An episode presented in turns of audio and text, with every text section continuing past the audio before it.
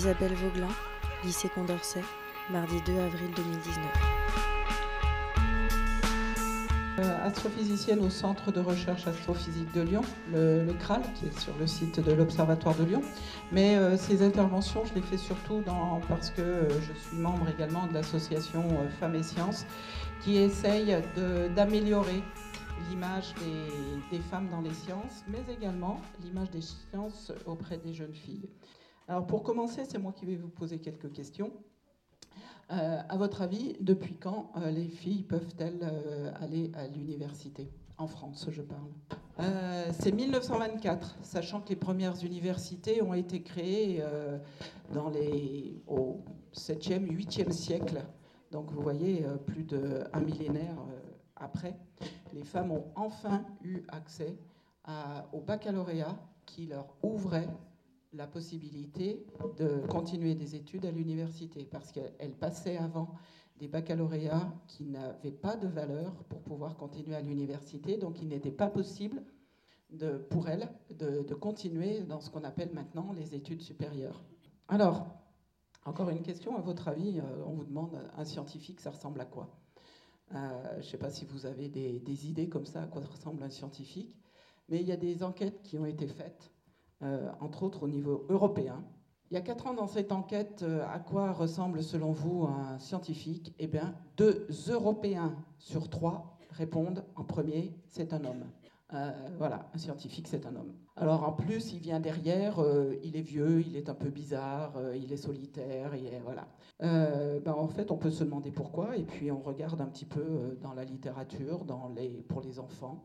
Et eh ben, vous retrouvez ce qui, vous a fait vos, premières euh, connaissances de la science euh, à travers ce que vous avez lu, c'est-à-dire le, professeur Tournesol, pour ceux qui connaissent Tintin, ou bien euh, dans un dessin animé qui était Il était une fois la vie, qui était, mis à part ça, un très très bon dessin animé, mais n'empêche que dans ce dessin animé, la personne qui sait, c'est lui, le maestro, en plus il est appelé maestro, donc, euh, donc vraiment, euh, toutes, les, petites filles qui regardent ça, ben, celui qui connaît, c'est un homme. Donc ce ne sera pas pour moi. Et pourtant, euh, ce n'est pas, pas le cas parce que des femmes scientifiques, il y en a toujours eu. Il y en a depuis, eu depuis très longtemps. Le problème, c'est que la société n'a pas gardé de souvenir d'elles. Je vous en ai mis quelques-unes ici. J'espère que vous connaissez quand même tous la première, Marie Curie. Mais il y en a des tas d'autres dont on a vraiment, hélas, oublié le nom. Euh, Nettie Stevens, par exemple, euh, qui est la femme euh, qui a découvert le rôle du chromosome Y dans la détermination du sexe du fœtus. Henrietta Leavitt en astronomie, je vous en dirai quelques mots, Cecilia Payne aussi.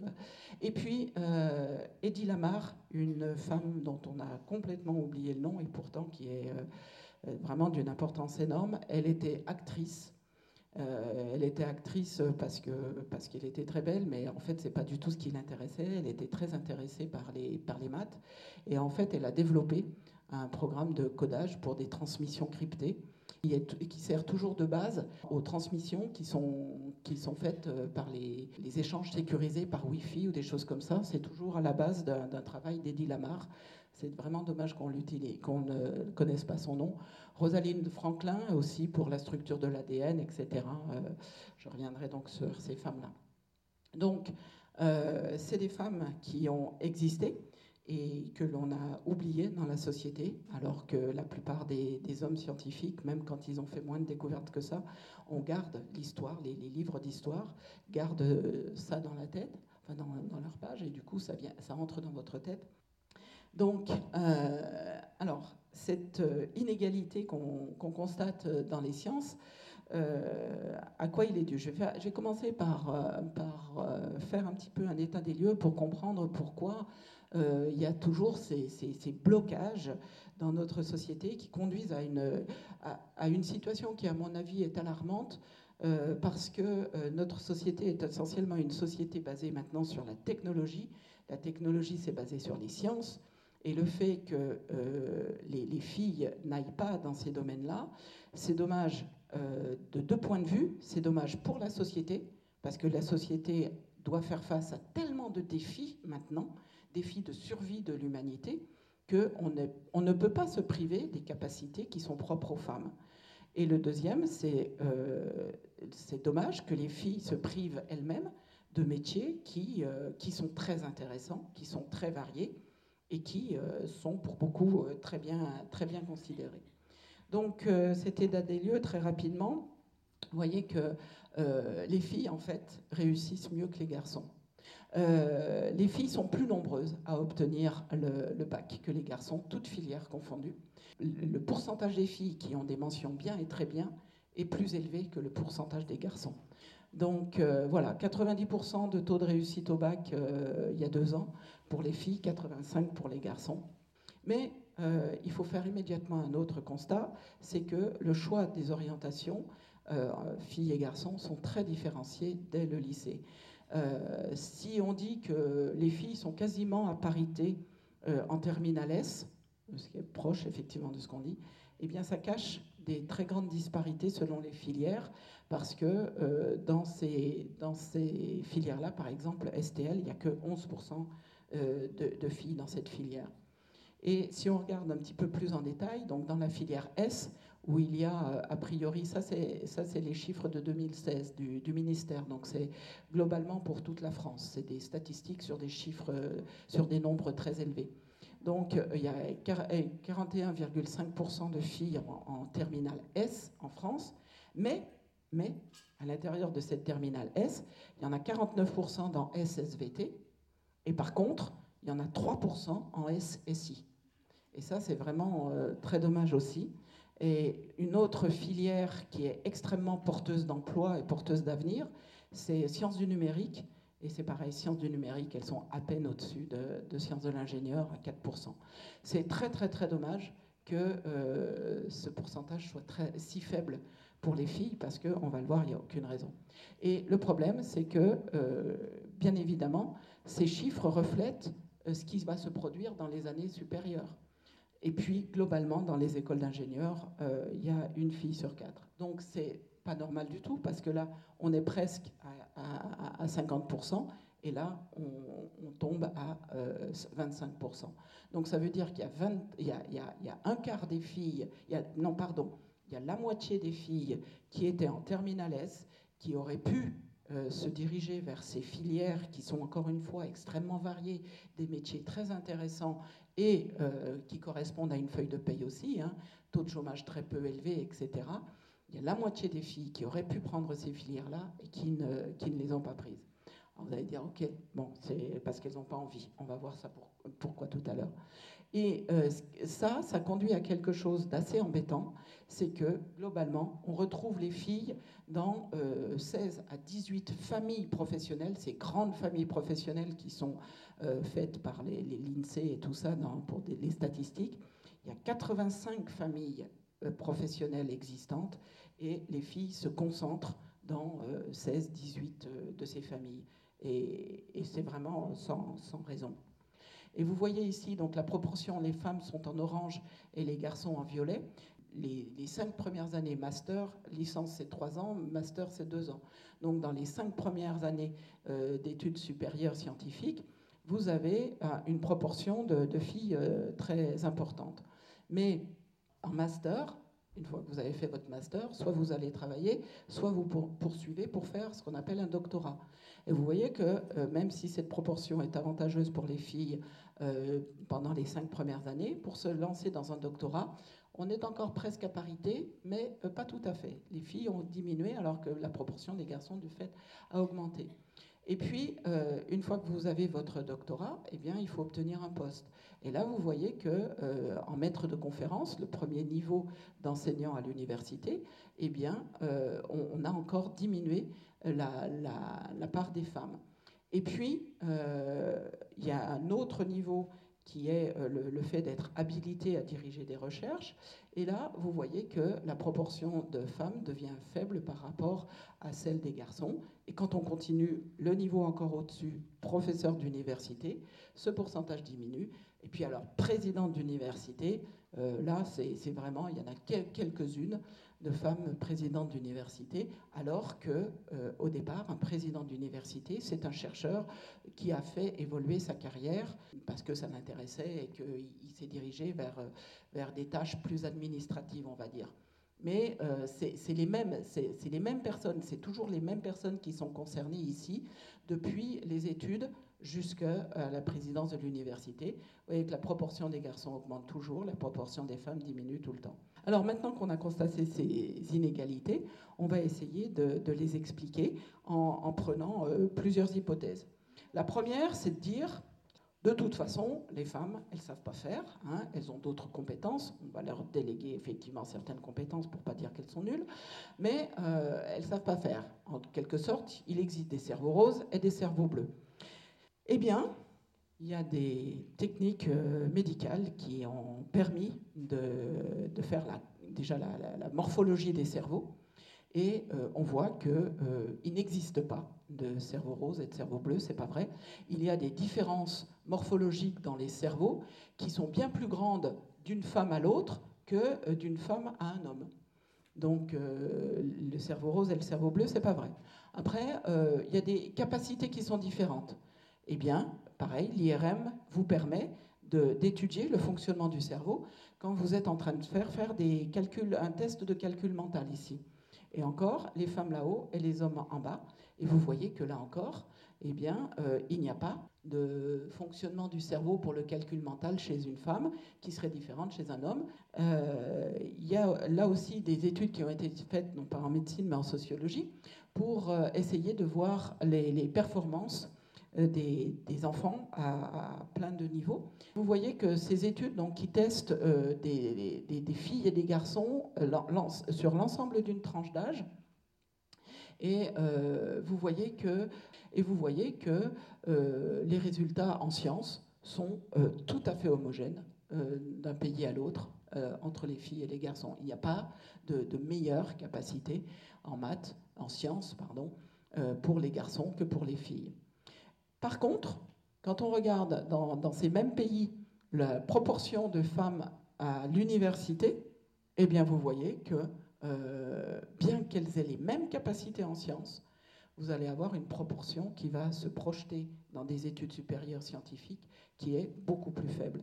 Alors, si ce n'est pas une question de, de morphologie du cerveau, si ce n'est pas une question de capacité, est-ce que euh, ce serait une question de goût? C'est ce qu'on entend souvent, dire Ah oui, mais les filles, elles n'aiment pas.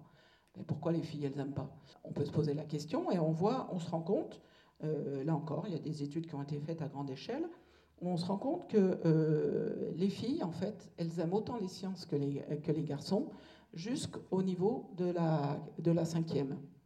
Toute, l'école primaire est sixième, cinquième. Les filles, quand on leur pose des questions, les filles aiment autant, disent autant j'aime les sciences que les garçons. Mais à partir de là, ça commence à se gâter. Et euh, on va dire, ah ben vous voyez, donc c'est une question de goût, elle se forme et tout ça.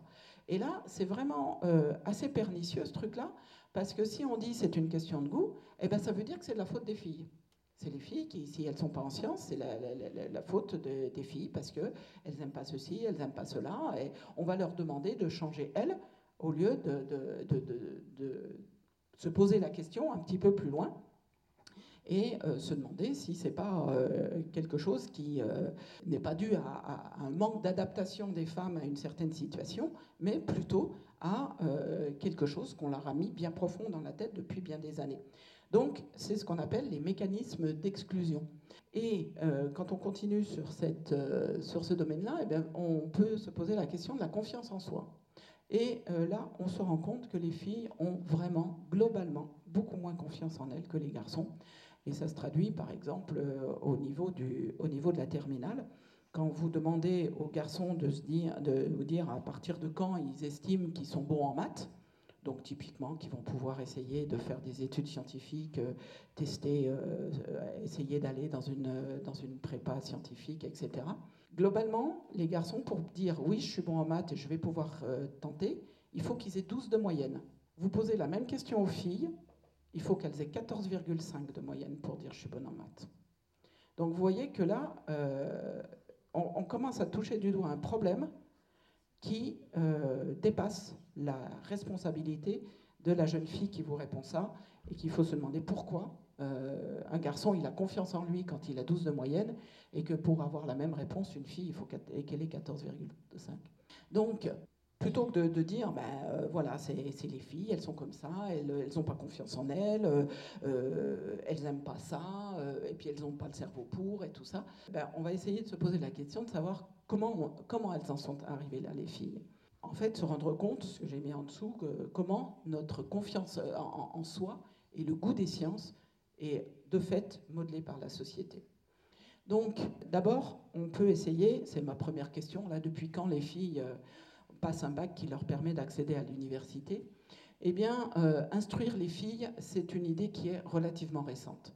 Pendant des siècles et des siècles, instruire les filles, c'était pas la peine parce que de toute façon, on allait les marier, elles allaient servir leurs maris et leurs enfants, et, voilà, euh, donc ça servait à rien de dépenser du temps et de l'argent à les éduquer. Au XVIIe siècle, euh, donc on avance un peu dans le temps. Et les femmes instruites sont très rares. Et en plus, elles sont très souvent tournées en ridicule, comme euh, vous le voyez dans cet extrait des femmes savantes, où Molière, qui est très bien, hein, c'est un grand homme, Molière, un, très grand écrivain et tout, on vous le fait apprendre au lycée et tout, mais c'était un sacré macho quand même, hein, parce que il n'est pas bien honnête, et pour beaucoup de causes, qu'une femme étudie et sache tant de choses. Nos pères, sur ce point, étaient des, gens bien sensés qui disaient qu'une femme en sait toujours assez. Et puis, euh, je pourrais vous donner d'autres exemples, parce que ce cher Jean-Jacques Rousseau que vous aborderez en, terminale en philosophie, euh, qui est souvent représenté comme le penseur pour l'éducation et tout, c'est pareil. Lui, il pensait exactement la même chose. C'était pas la peine d'instruire trop les femmes. Euh, donc, si vous voulez, c'est, la, société dans son ensemble baigne euh, dans ces, différences biologiques entre les hommes et les femmes, dans cette volonté de dénigrer les femmes qui essayent de s'instruire. Et du coup, euh, c'est l'époque où euh, vous commencez à avoir quand même beaucoup d'évolutions en, sciences. C'est le, développement de la physique, c'est le développement des, beaucoup de développement mathématique, etc. Et donc, vous voyez que là, les femmes, d'emblée, en sont exclues parce que la société est pétrie de certitudes comme ça qui font que, euh, qui font que ben, ma foi, euh, très clairement, on met dans le cerveau des petites filles, mais également dans le cerveau de leurs parents, que les sciences, c'est pas fait pour les femmes. Quand on progresse, on va jusque dans les années 1950, où là, on commence à avoir une, euh, une éducation pour tous. Et vous voyez que si la science entre dans cette période-là dans les programmes de l'enseignement primaire, on se dit super, puisque tout le monde, l'école primaire est obligatoire, donc tout le monde va avoir accès aux sciences. Ah ben non, il ne faut pas imaginer ça, parce que les, cours de sciences, ils sont séparés, filles et garçons. Les cours de sciences pour les filles, c'est ça, hein, l'art passage, pour faire des jolies chemises à leurs hommes. Et puis pour les garçons, c'est euh, le travail du bois, c'est des, des, des, des, choses de mécanique, c'est des choses comme ça. Donc euh, si les sciences sont là pour toutes dans les, pour tous dans cette période-là, elle n'est pas franchement encore. Mais quand on continue, 1943, donc on s'approche, euh, c'est pas très vieux 1943, hein, c'est vos grands-parents ou quelque chose comme ça. Et il faut attendre 1975. Alors, euh, d'accord, je suis vieille par rapport à vous, mais 1975, moi j'étais au collège en 75. Donc ça veut dire que mon enseignement primaire et mon collège, je l'ai fait avec un enseignement des sciences où on était séparés dans les classes, les filles et les garçons. Nous, on avait couture pendant que les garçons, et cuisine, pendant que les garçons, ils avaient euh, atelier. Et il a fallu attendre 1975 pour que les mêmes enseignements soient faits aux filles et aux garçons jusqu'en troisième. Donc, euh, c'est pas très vieux quand même. Hein. Donc, vous imaginez tout ce poids de l'histoire qui est vraiment euh, très très lourd et qui, conduit à, des, à, des, blocages qui, durent encore maintenant, bien sûr, parce que ça fait pas si longtemps. Donc, euh, cette éducation, le poids de l'éducation, le poids de la société, le poids de l'éducation est très très important, mais également de la culture scientifique d'une façon générale, quand on sort de l'école. Quand on voit les, musées, les expositions, euh, les jouets, les, pratiques d'amateurs, tout ça, eh bien, euh, on voit là aussi que culture scientifique, c'est systématiquement accolé avec une image masculine. Et entre autres, Femmes et Sciences essaye de traquer ça dans, les, manuels scolaires, mais avec les manuels qui vont être sortis euh, pour tous les niveaux l'année prochaine à cause de la réforme des lycées, eh bien, presque euh, systématiquement, nous avons fait une lettre au ministère pour leur dire non, il n'y a pas parité dans l'image des filles et des garçons dans les livres de maths ou les livres de physique. Et les livres de maths, c'est ceux qui font le mieux. Hein. Une femme pour cinq hommes, ou une référence ou une photo de femme pour cinq hommes dans les livres de maths. Comment voulez-vous qu'après les filles réussissent à s'identifier en disant Waouh, dis donc, celle-ci, elle était vachement forte en maths, et pourquoi pas moi après tout? Voilà. Et puis, en plus, chaque fois que, euh, quand de temps en temps, il y a une femme dans ces milieux-là, et eh bien souvent, elles sont euh, porteuses de stéréotypes et elles sont mises dans des, euh, dans, dans, des conditions qui les, qui les favorisent pas du tout, qui ne favorisent absolument pas son image. Je vous donne un exemple avec la revue scientifique de référence pour les adolescents. Peut-être que certaines d'entre vous l'ont lu, c'est Science et Vie Junior. C'est vraiment le truc le plus courant et tout ça. Eh bien, Science et Vie Junior a exactement cette attitude que je vous ai décrite depuis le début. C'est-à-dire que pour toutes les couvertures, depuis 2012 à 2018, 110 couvertures, il y avait 4 fois une femme. 4 couvertures avec une femme pour 110. Et encore, quand on dit, avec une femme, il y en a une, c'est une statue. Pas facile de s'identifier avec une statue. Hein. L'autre, c'est encore mieux. C'est un robot plus ou moins féminisé, que ce petit génie de l'informatique s'est créé pour vivre heureux. Euh, excusez-moi, alors quand on dit que c'est chargé de stéréotypes, celui-ci, ils sont gratinés là. Hein. Donc quand on dit quatre couvertures, ça en fait déjà deux, ou quand même on n'a pas trop envie de s'identifier à ces femmes-là. La troisième, c'est une femme qui hurle de terreur devant l'arrivée des extraterrestres. Bien sûr, elle est assez bécasse, pour ne pas oser envisager que peut-être euh, il n'y a pas de raison d'avoir peur et puis peut-être que les extraterrestres n'arriveront pas. Mais euh, voilà.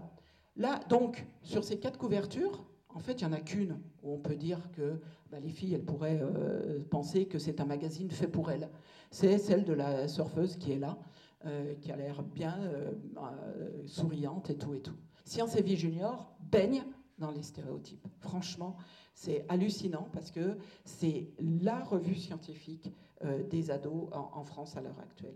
Encore un exemple pour les familles. Alors, quand, euh, quand, vous êtes dans la famille et que vous voulez essayer de, de, compenser ce qui se fait à l'école, ce qui se fait dans la société et tout ça, eh bien, euh, vous étudiez les, les, jouets à Noël, bien évidemment.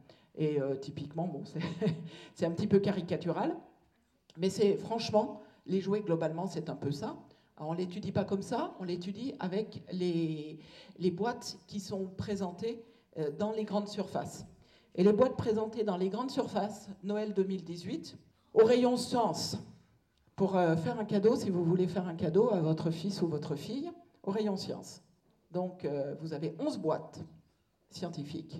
Garçon, garçon, garçon, garçon, garçon, garçon, garçon, garçon, garçon. Ah, une fille ah ouais, le seul truc que les filles soient capables de faire en science, c'est de faire des cosmétiques. Génial. Alors là, si on n'est pas dans les stéréotypes et si on ne continue pas à bourrer le crâne des filles en leur disant non, ça c'est pas pour vous, vous voyez bien, il y a des garçons dessus. Donc c'est pas pour vous. Vous avez envie d'apprendre euh, les trucs sur les volcans, vous avez envie d'apprendre euh, sur le corps humain, sur les cristaux, sur les insectes. Ah ben non, c'est les garçons. Donc euh, vraiment, on continue là-dedans. Et quand je vous disais que la responsabilité ne peut pas être donné aux femmes de dire ah ben vous n'êtes pas présente parce que vous n'avez pas le cerveau, parce que vous n'avez pas les capacités, parce que vous n'avez pas envie, parce que euh, etc. Ce n'est pas vrai. C'est la société qui modèle les choses pour que les femmes euh, soient, se sentent exclues de ce domaine-là et s'imprègnent bien pendant des années, pendant toutes leurs années de croissance, que ces domaines ne sont pas faits pour, faits pour elles.